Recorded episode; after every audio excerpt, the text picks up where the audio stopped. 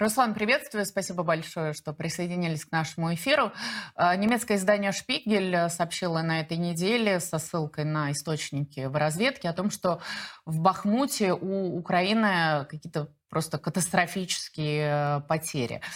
Это какая-то удивительная, например, для вас была информация или это ожидаемая, скорее, информация? Ну, мы не полагаемся на сообщение только одного источника, и, и пока что каких-то других сообщений в пользу этой версии мы не встречали. Более того, в Бахмуте ведь а, все это время присутствуют некоторые иностранные журналисты, и я думаю, если бы там какие-то прям катастрофические, то они бы заметили такую соответствующую активность и в плане там машин скорой помощи, и в плане вывоза раненых и убитых, активности около больниц, моргов. Никто об этом ничего подобного не сообщал в принципе, из того, что мы знаем, из общения с такими военкорами, журналистами, просто экспертами, скажем так, там не было прям каких-то графических потерь, насколько мы знаем. Но при этом, а, например, Евгений Пригожин отчитывался об успехах э, на подступах к Бахмуту. Также до этого мы слышали о том, что огромное количество бойцов ЧВК именно участвуют в боях на этом направлении. И что в связи с этим бои да, особенно верно. ожесточенные? А, верно, да, при Пригожин, в том числе и его издания показывали, в том числе видеокадры после захвата конкретно Солидара, а, где были видны тела убитых бойцов а, вооруженных сил Украины, но там не было такого, не знаю, там сотни тел или что-то в этом, в этом роде. Да, картинка получалась такая, что выглядела впечатляюще, там, там было там несколько десятков тел, как минимум примерно так, но как бы она не было какой-то там зашкаливающей, я, я бы это так назвал. Может быть, на самом деле, были там какие-то катастрофические потери, но по каких-то объективных данных, на что мы могли бы опереться и сказать, что да, это было так, мы не видим.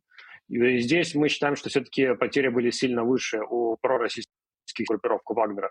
В первую очередь, потому что как раз-таки группировка Вагнера посылала такие штормовые атаки своих наемников. По сути, это была окопная война. Естественно, таких а, бойцов быстро укладывались с помощью пулеметов, поэтому и потери были большие. Поэтому мы все это время выделили такие кадры с беспилотников, когда было видно какое-нибудь поле с окопами, полностью усеянные трупами. А поскольку мы сегодня много в программе продолжаем говорить о трагедии в Днепре, а, все-таки я еще раз хотела бы расставить точки над «и». Это касается ошибки mm-hmm. или не ошибки Алексея Арестовича, которая стоила ему, наверное, карьеры. Все-таки эту ракету Х-22, которая весит почти тонну, способна ли ее сбить украинское ПВО? У украинского ПВО есть такие системы, как С-300П и комплекс БУК. Обе эти системы способны перехватить ракету Х-22. Конечно, это не стопроцентная вероятность, но, в принципе, это задача, в принципе, решаемая. То же самое касается, насколько мы знаем, комплекса Аристе, поставленного Украине.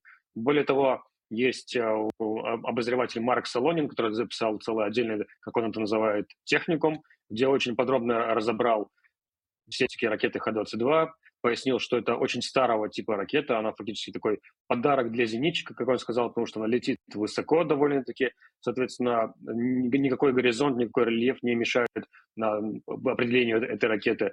Она довольно-таки большого размера, вся металлическая, соответственно, на радаре она очень хорошо светится. И поэтому, в принципе, э, забить ее вполне возможно. Тем более, что э, те, те системы, которые, которые я назвал, S300P, BUK, они а, конкретно, у них есть характеристики тому, на какой скорости они сбивают э, перехобъект, и это вполне соответствует э, скорости полета ракеты Х-22.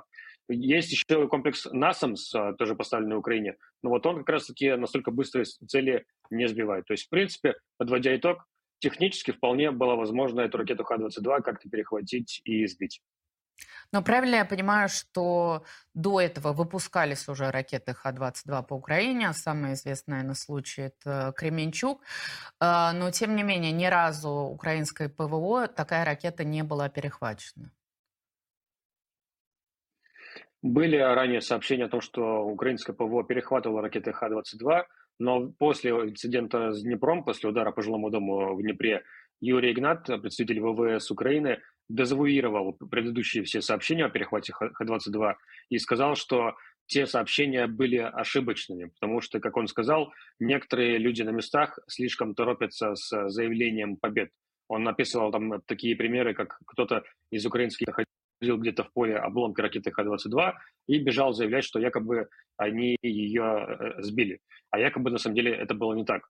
Здесь нам остается только верить или не верить э, командованию ВВС э, Украины.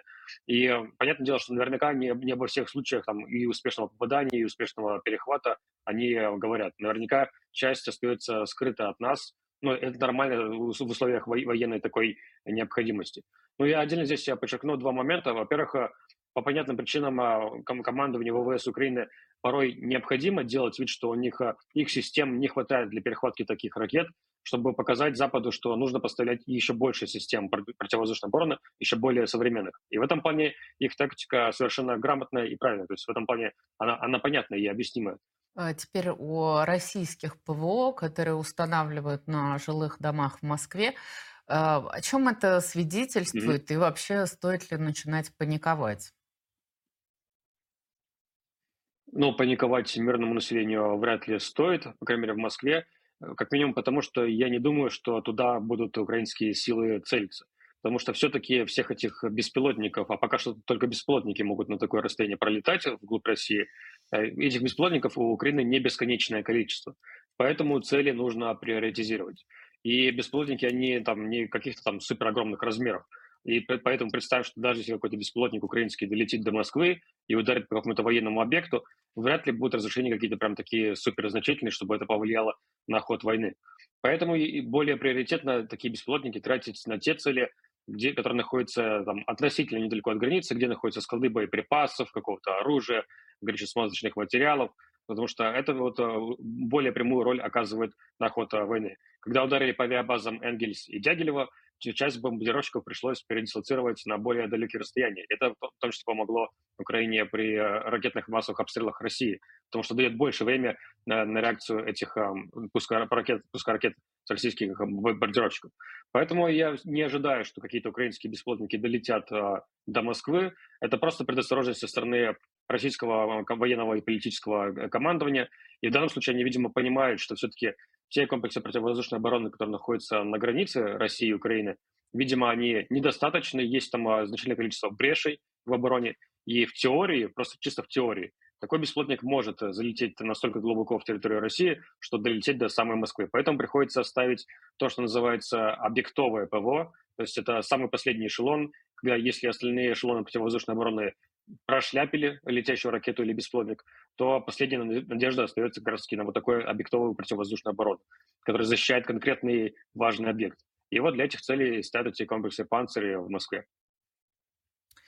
А, Еще про встречу в Рамштайне на этой неделе, где в итоге не договорились о поставках э, танков «Леопард», соответственно, Украине, и э, танков «Абрамс», если я не ошибаюсь. Э, насколько это усложнит вообще какое-то дальнейшее контрнаступление ВСУ? Оно усложняет в том плане, что та, помощь, даже которая была анонсирована вот сегодня на конференции Рамштайн и вчера еще, после вот этого организации таллинских обязательств, как они ее назвали, страны, страны-союзники, она все-таки не такая огромная, эта помощь. То есть там список довольно-таки значительный, да, это правда, но он не такой, чтобы хватило на какие-то масштабные контрнаступления и дальнейшее поддержание, поддержание подобного темпа. Это скорее больше восполнение потерь. Поэтому, а, это, к сожалению, этот, этот список помощи был все-таки недостаточным. Здесь можно ориентироваться на заявление главнокомандующего вооруженных сил Украины Валерия Залужного, который еще в прошлом году говорил, что для масштабной контратаки на российские позиции ему нужно порядка 300 танков и порядка 600 боевых машин пехоты. Боевые машины пехоты пообещали, поанонсировали разные модели. Это и Брэдли, про который мы уже знаем, это и CV-90 от Швеции, это и АС-90 от Великобритании. Но там общее количество набирается, вот после, после сегодняшнего Рамштайна, что-то порядка около 150, наверное, 200 штук, если все вместе сложить. То есть даже, даже не 600. То тоже получается довольно-таки немного. Плюс не все приедет сразу, плюс нужно переобучаться на новые типы оборудования, а, как правило, это занимает месяцы, это точно не, не, не дни и не недели. Поэтому в, в этом плане все довольно-таки, скажем так, проблематично, к сожалению.